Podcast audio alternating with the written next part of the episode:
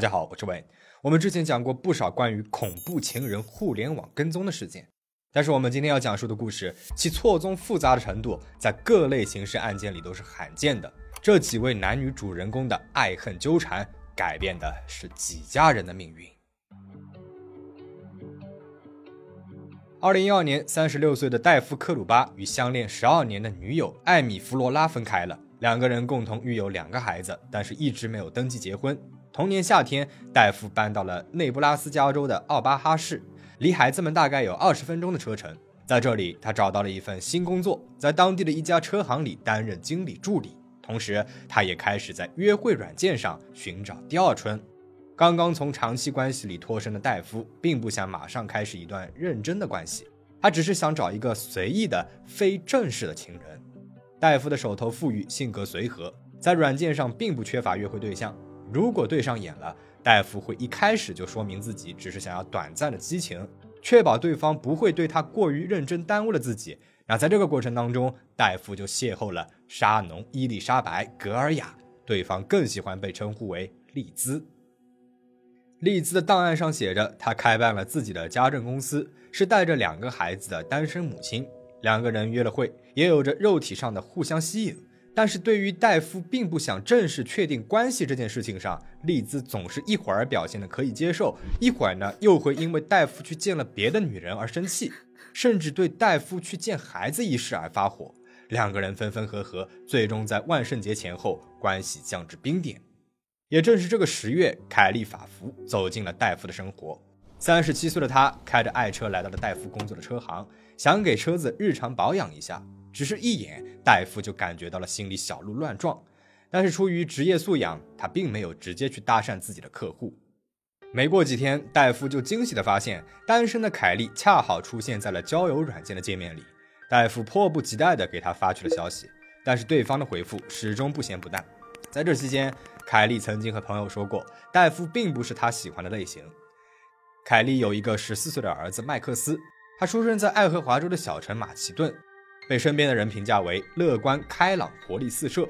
高中时期，他的成绩就十分优异，和家人的关系也一直都很好。二十二岁时，凯莉发现自己怀孕了。尽管她和孩子的父亲的情侣关系没能够维持下去，她还是决定独自生下这个孩子，并且毅然离开了大学，成为了一名单身母亲。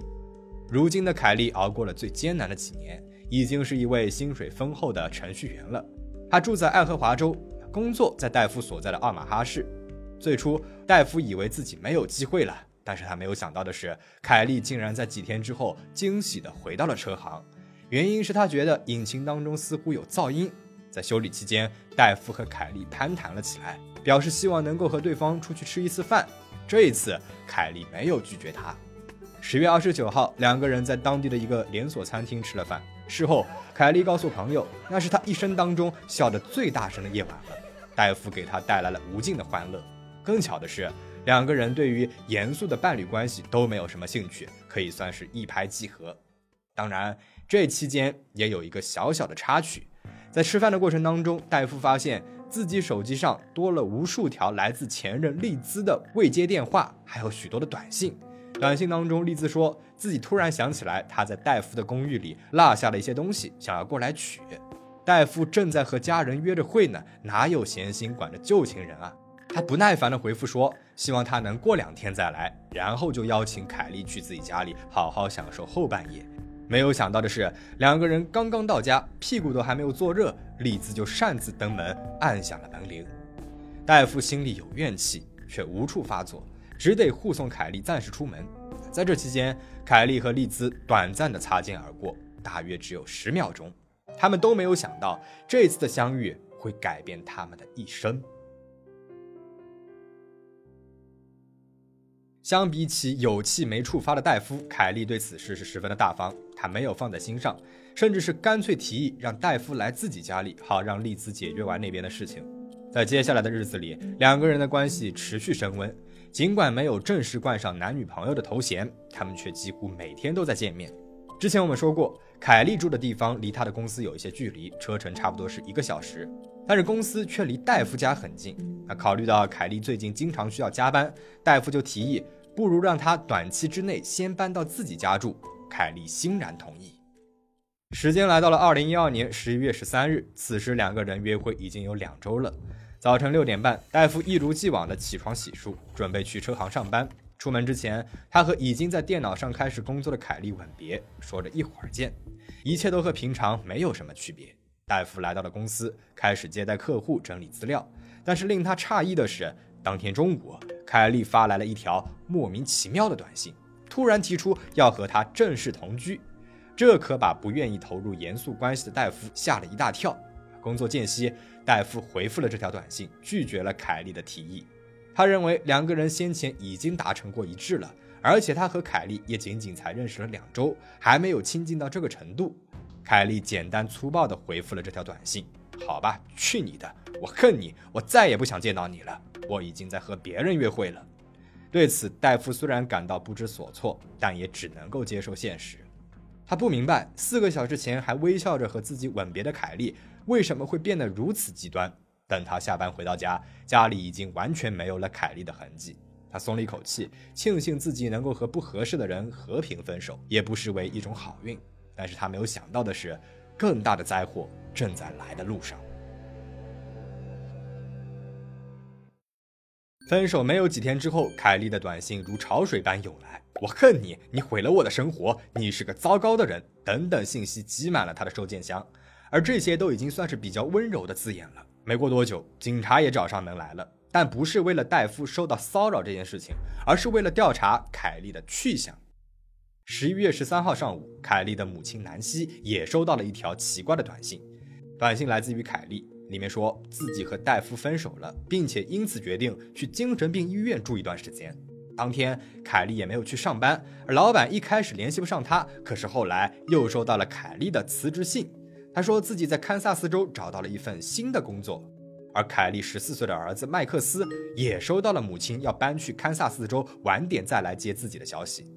南希心存疑虑，凯莉一直和自己亲近，而且住的也很近，搬家换工作这种事情怎么可能不当面沟通呢？凯莉还在短信里面说，说自己会回家参加弟弟的婚礼，因此南希并没有立刻报警，只是等着和女儿的重逢。可是直到婚礼当天，他也没有等来女儿。最后他在情急之下报了警，这也是为什么警方会找到戴夫，毕竟戴夫是在凯莉失踪之前最后一个见到她的人。借着这个机会，戴夫也向警方反馈了自己受到骚扰的事情，也因此得知了凯莉的另外一面。原来，凯莉在二十岁出头时就被诊断为了双向情感障碍，在过去，她也曾经拒绝服药，原因是药物的副作用会让她觉得分外麻木。因此，警方猜测，凯莉这一系列的失控行为恐怕也是病情发作导致的。考虑到凯莉是一个成年人了，再加上她依然在脸书等社交软件上保持着活跃，警方并没有将寻找凯莉列为优先级，因此警方也没有办法从根源上断绝戴夫受到的骚扰。直到二零一二年末，戴夫每日最多会收到六十多条骚扰短信，还有数以百计的邮件。无论他怎么拉黑，凯莉总能够找到无法追踪的号码，并且继续恐吓他。骚扰电话甚至还会打进戴夫工作的车行，使得电话占线，让他难以正常上班。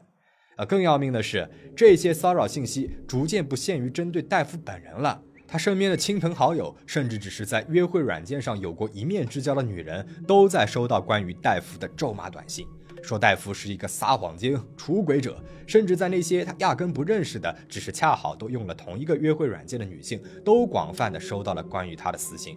警告他们远离戴夫这个人渣。凯莉认为，他和戴夫的关系之所以没能够成功，都是因为前任丽兹的打扰，因此他的骚扰信息也没有放过丽兹。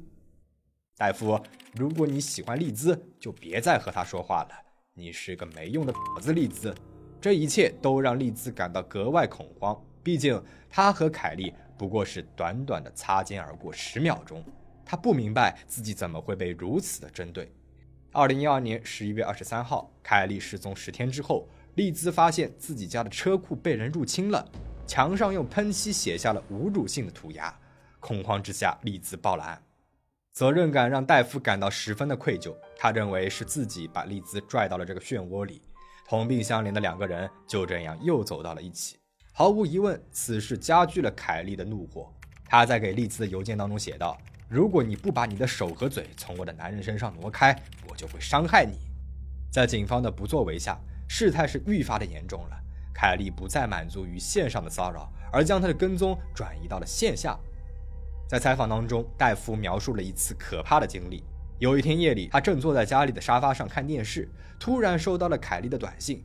对方准确地描述了他的坐姿和所穿的衣服，这可把他给吓得浑身冷汗。从此，不管是白天黑夜，都要拉上窗户。在这期间，凯莉始终用短信的形式和家里面人保持着联络，但是她的措辞风格却和平时很不一样，还充满了打错的字词。他还称呼儿子麦克斯为“小伙子”，而他之前从来没有这样叫过他。而警惕的麦克斯发去了一系列问题，包括询问自己的中间名和童年好友的名字，想要验证母亲的身份，却没有得到回应。在凯莉患有癌症的父亲去世之后，凯莉也没有出席葬礼，只是给母亲发去了道歉的短信。当母亲要求听见她的声音，凯莉就再一次的陷入了沉默。凯莉的骚扰越来越过分了。戴夫下班回家时，发现自己的窗户玻璃被砸碎了，沙发坐垫被划开，电视上也全是划痕，墙上还用口红写着侮辱性的话语，就连他和丽兹的车也经常遭殃。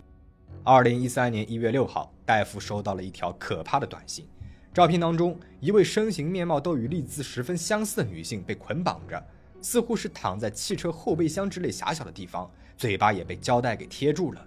戴夫迅速确认了丽兹的安危。那在得知不过是恶作剧之后，才终于松了一口气。在这期间，戴夫报了两次警，却都没有得到什么帮助。警局里面啊，只有一位负责处理跟踪相关案件的警官，而他一个人就要负责九十四桩案件，因此根本顾不上戴夫和丽兹。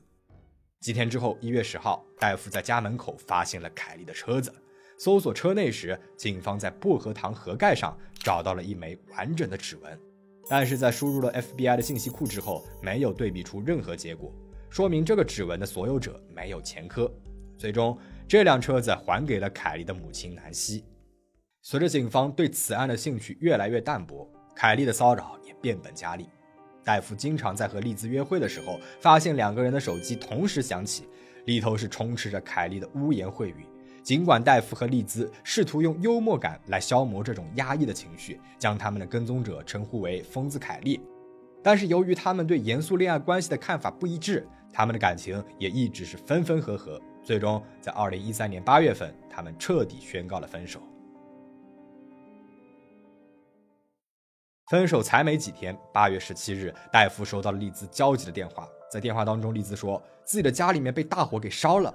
还好，她当时带着孩子住在了新男朋友的家里，才没有导致什么严重的后果。可惜的是，家里的几只宠物，包括两只狗、一只猫和一条蛇，都没能够逃脱厄运。在现场，消防员们找到了多个潜在火源，包括客厅里的一罐可燃性气体，以及厨房椅子上的汽油。交涉当中，丽兹毫不掩饰自己对凯莉的怀疑。Do you know her name? It's Carrie. She has made threats towards me and my kids. She would kept text me telling me she wanted to kill me and my kids. 两个月之后，戴夫工作的地方也被涂上了橘色的喷漆，写着“戴夫打女人”。时间来到了二零一四年一月份，此时距离凯莉消失已经过去了一年多了。戴夫曾经的一位老朋友从家乡来奥马哈市拜访，顺便在他的家中寄住一晚。当天夜里，一块砖头就砸破了戴夫家浴室的窗玻璃。被折磨许久的戴夫心力憔悴。他意识到此事影响的已经不仅仅是自己了，而是身边的所有人。最终，二零一五年的二月份，他决定辞职、搬家，换掉自己所有联系人的信息，想要重新开始。为了防身，戴夫还买了一把枪。最初一切都很风平浪静的，直到戴夫没有承受住诱惑，又一次的登上了约会软件。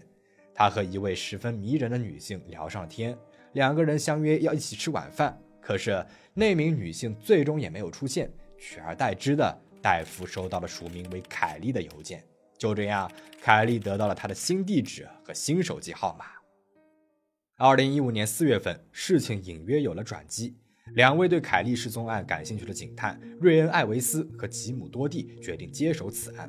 两个人采用了一种全新的调查思路。其中一个人要拼命地证明凯莉还活着，而另外一个人则要证明凯莉已经死了。很快，他们就发现，尽管凯莉在互联网上始终很活跃，但是从2012年11月13日之后，她在现实生活中就好像人间蒸发了一样。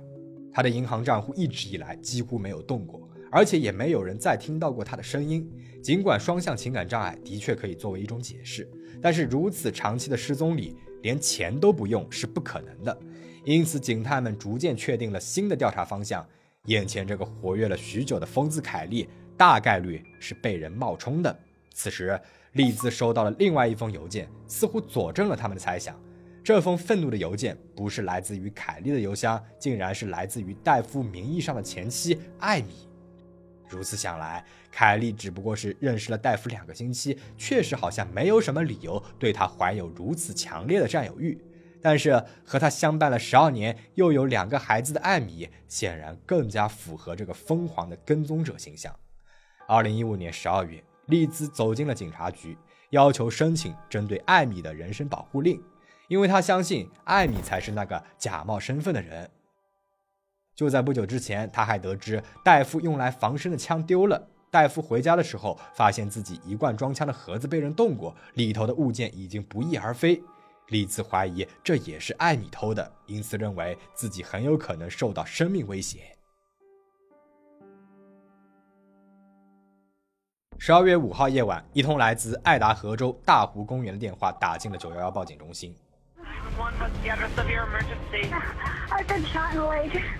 Oh, my, my leg is filled with blood. Oh, Jesus. The assailant still nearby? I don't think so. I took off running. Do you know what she looked like at all? No, she's behind me. 警方迅速赶往现场。发现遇袭者正是丽兹。据他描述，自己原本只是在散步，突然有一个人从背后接近他。那个女人问着：“你喜欢戴夫吗？”然后就冲着他的腿开上了一枪，随后逃之夭夭。由于他的手机落在了车里，他不得一路跌跌撞撞地走回停车场，这才报了警。在医院里，丽兹的记忆好像逐渐恢复了。他告诉警方，袭击他的人就是戴夫的前任艾米。难道真的是艾米吗？警方迅速赶往了艾米的住处。此时夜色已深，她穿着睡衣给警方开了门，怀中还抱着她只有一岁大的儿子。而他的车子停在外面，引擎盖十分冰冷，证明很久没有发动过了。不仅如此，在利兹遇袭的时间段里，他还曾经被目睹推着儿子在附近散步。也就是说，艾米有着充分的不在场证明。那么，到底是谁枪击了利兹呢？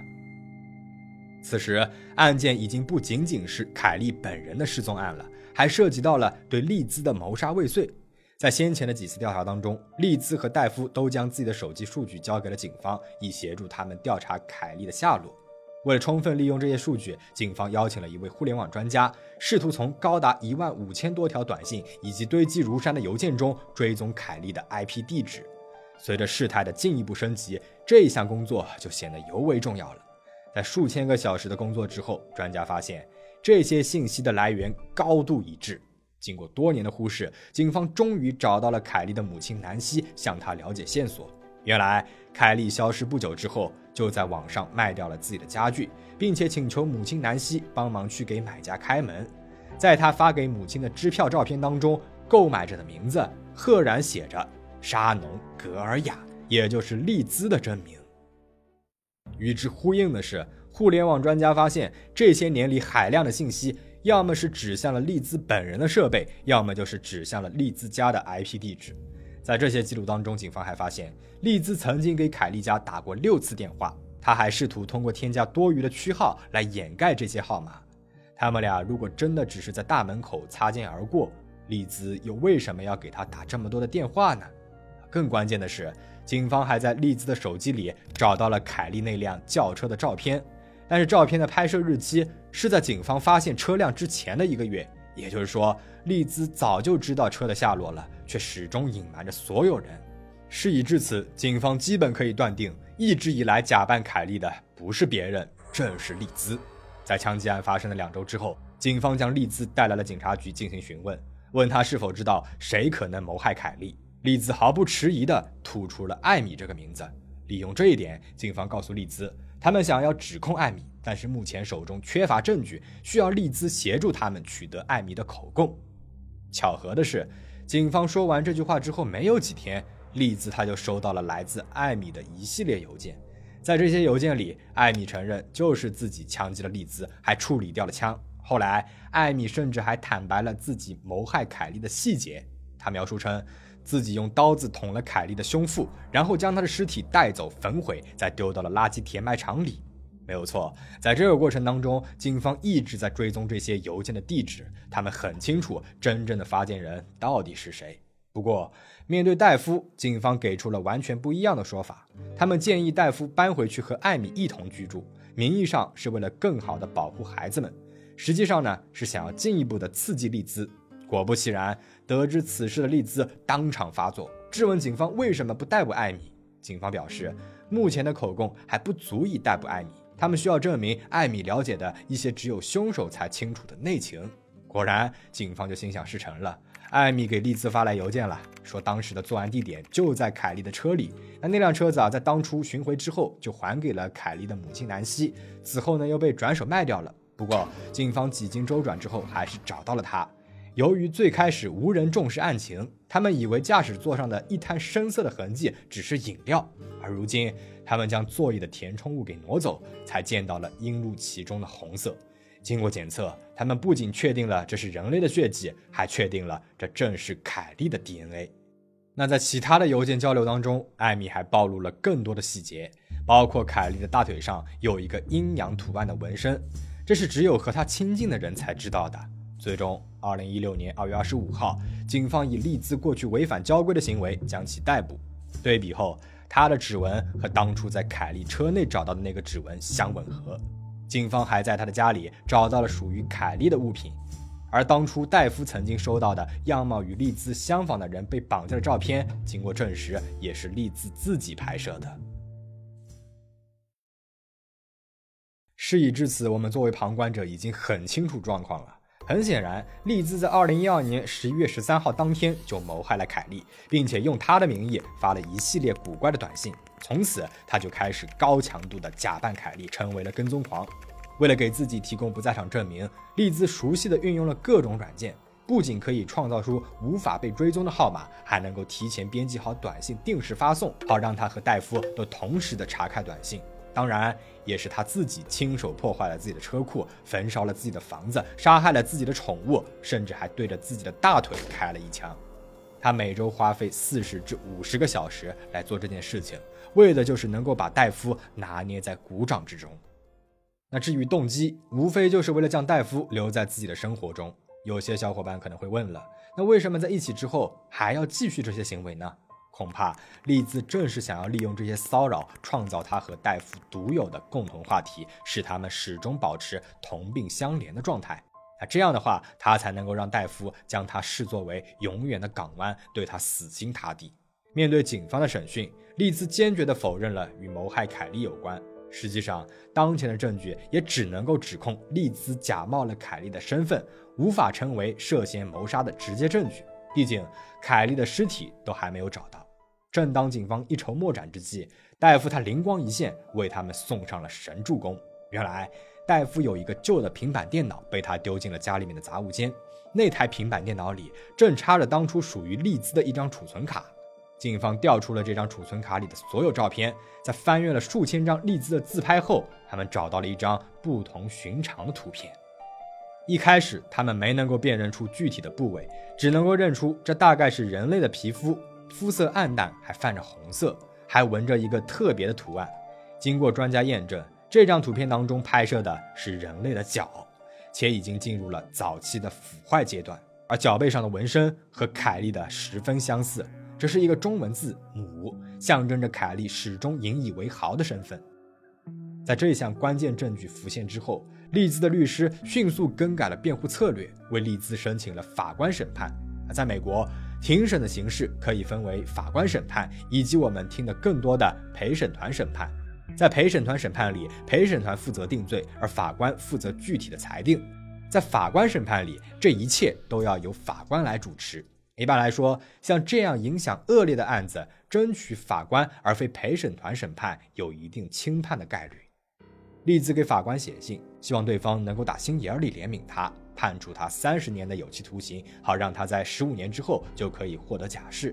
对此，检察官回应称，毫无悔过的利兹就是一个没有心的人。他不仅一直在给自己的行为找理由，还编出了“我有一个朋友”等老套的借口，试图把写邮件的污水泼给不存在的人。最终，他因为谋害凯莉一级谋杀罪名成立，被判处无期徒刑；又因为一级纵火罪被加上了十八至二十年的有期徒刑。当然，无论将他判处怎样的极刑，凯莉都不可能活过来了。凯莉生前曾经说过，她希望自己能够被火化，然后随风而去。可惜的是，目前为止，她的下落依然不明。在纪念仪式上，家人为凯莉点燃了无数盏孔明灯，祈祷她的灵魂能够在这点点光亮的指引下飞向永恒的自由。事件到这边就讲完了。凯莉的死是一场飞来横祸，他原本光明坦荡的人生就此戛然而止，葬送在了阴暗的跟踪狂手中。哪怕在身亡之后，他的名字还被人冒用，被迫背上了许多的骂名。同样无辜的戴夫，不仅承受了多年的精神压力，还被自己的跟踪狂蒙骗着同床共枕，恐怕也无法避免地留下了心理创伤吧。倘若警方能够将这类跟踪骚扰一类的事情重视起来，而不仅仅是名义上只派一个警官去负责上百桩案件，恐怕真相也不会被拖延这么久才重见天日。戴夫也可能会少受几年的折磨。那么，对于今天的影片，你有什么想要说的吗？欢迎在弹幕和评论区里面留言讨论。请大家保持警惕，保持安全。我们下期再见。